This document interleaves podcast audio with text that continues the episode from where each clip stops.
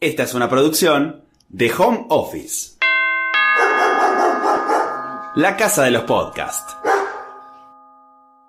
Comenzaba mi quinto mes de celibato. De a ratos me dejaba llevar por la resignación y me imaginaba una vida libre de sexo y pudiendo dedicarme a la música o a la pintura. Claro, como si los músicos y los pintores nunca se encamaran. Pero mi amiga Carolina estaba decidida a ayudarme a romper el maleficio y presentarme a alguien como fuera a riesgo de que esto interrumpiera mi carrera artística, por supuesto.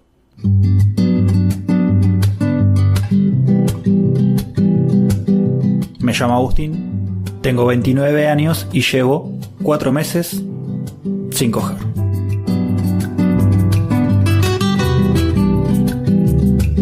Un año. Para el olvido. Hoy les presentamos Quinto Mes.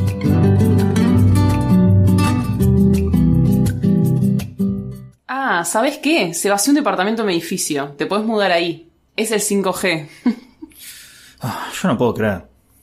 Hace un montón lo venía pensando, pero me olvidaba de decirte. Este es el quinto mes, ¿no? Ah, no sé, no voy contando. Sabes que sí. Eh, bueno, sí, eh, quinto. Claro, vos pensar en cómo boludearme sí, pero cómo ayudarme nunca. Estás muy equivocado y lo sabes. Pero bueno, hoy es tu día de suerte.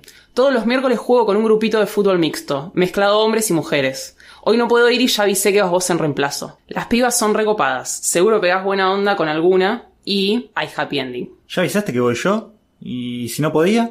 Y lo mandaba a Lucas, que hace meses me está pidiendo ir. Pero esta es tu chance. Dale, anda yendo que en media hora arranca.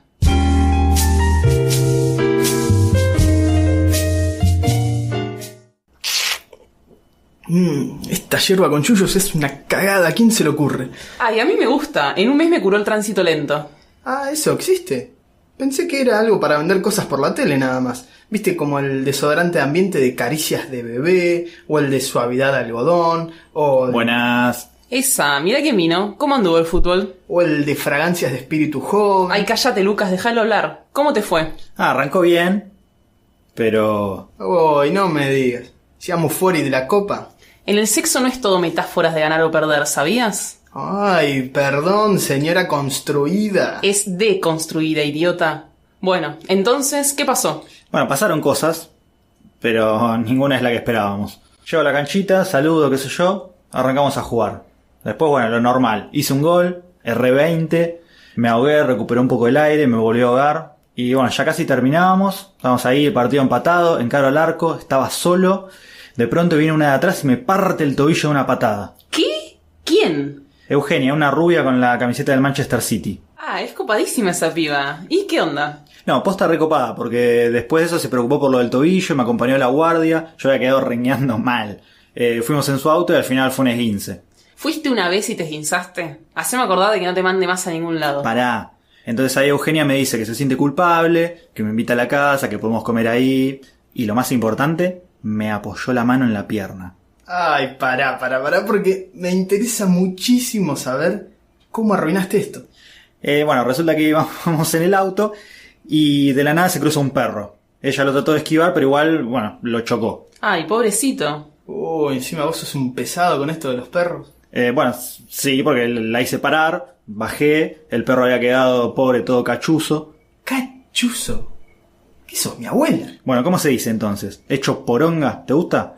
Le dije que había que llevarlo a un veterinario, así que fuimos ahí a recorrer. Recién la cuarta estaba abierta y nos quedamos ahí mientras lo atendían. ¿Y cuánto tiempo estuvieron?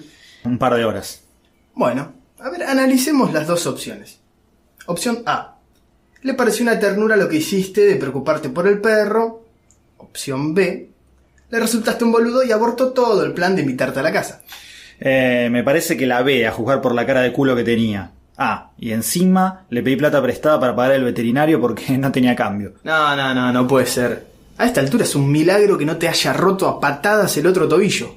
Bueno, y, mm, nada, después de eso me dejó en casa, ni me saludó, se fue a los pedos. ¿Da para que le escriba? Caro, ¿me pasás el número? Ay, por favor, basta de hacerte odiar por todas mis conocidas.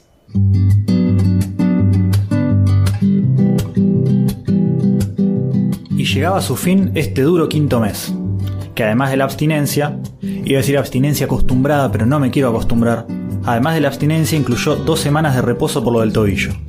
Mi récord de sequía estaba próximo a romperse, y, lejos de sentirme en Michael Phelps, comenzaba realmente a preocuparme.